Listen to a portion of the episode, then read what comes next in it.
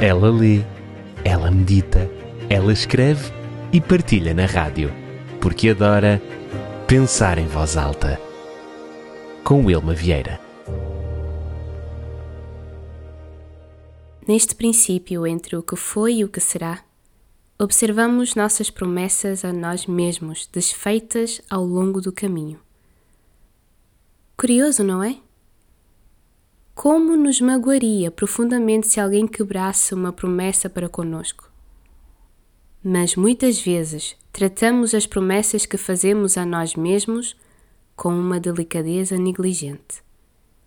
Ofereceram-me uma agenda do ano 2024. Eu tenho uma paixão muito grande por agendas e diários. Gosto muito de observar a capa, cada página e cada particularidade que cada agenda traz.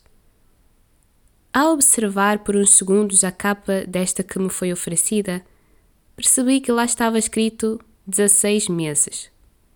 Mas o ano não tem 12 meses? Por que então a agenda contempla 16 meses? Isso logo me alertou para o facto de que o que faz um ano ser novo não é a chegada do dia 1 de janeiro. A preparação começa muito antes. O ano novo não começa num virar de página do calendário. Não. Começa nos detalhes obscuros dos dias passados, nos momentos roubados e nas escolhas que fizemos quando ninguém estava a olhar. Começa nos rascunhos e esboços, onde as nossas metas são delineadas muito antes da chegada do janeiro. E as crenças limitantes estas sombras que sussurram dúvidas sobre o que merecemos são como algemas que nos amarram a uma versão atrofiada de nós mesmos. Este novo ano que se aproxima representa mais uma oportunidade para quebrar estas correntes, para rejeitar a narrativa que nos diz que não merecemos as coisas boas da vida. Então, imaginemos que este ano Seja não como uma folha em branco, porque de algumas bagagens não nos conseguiremos desfazer e nem precisamos, mas como uma tela ousada e ainda com muito por explorar, cheia de cores vibrantes e possibilidades infinitas. Cada passo, cada decisão é um traço único na obra de arte que é a nossa vida. Não somos apenas espectadores das nossas promessas, somos os autores.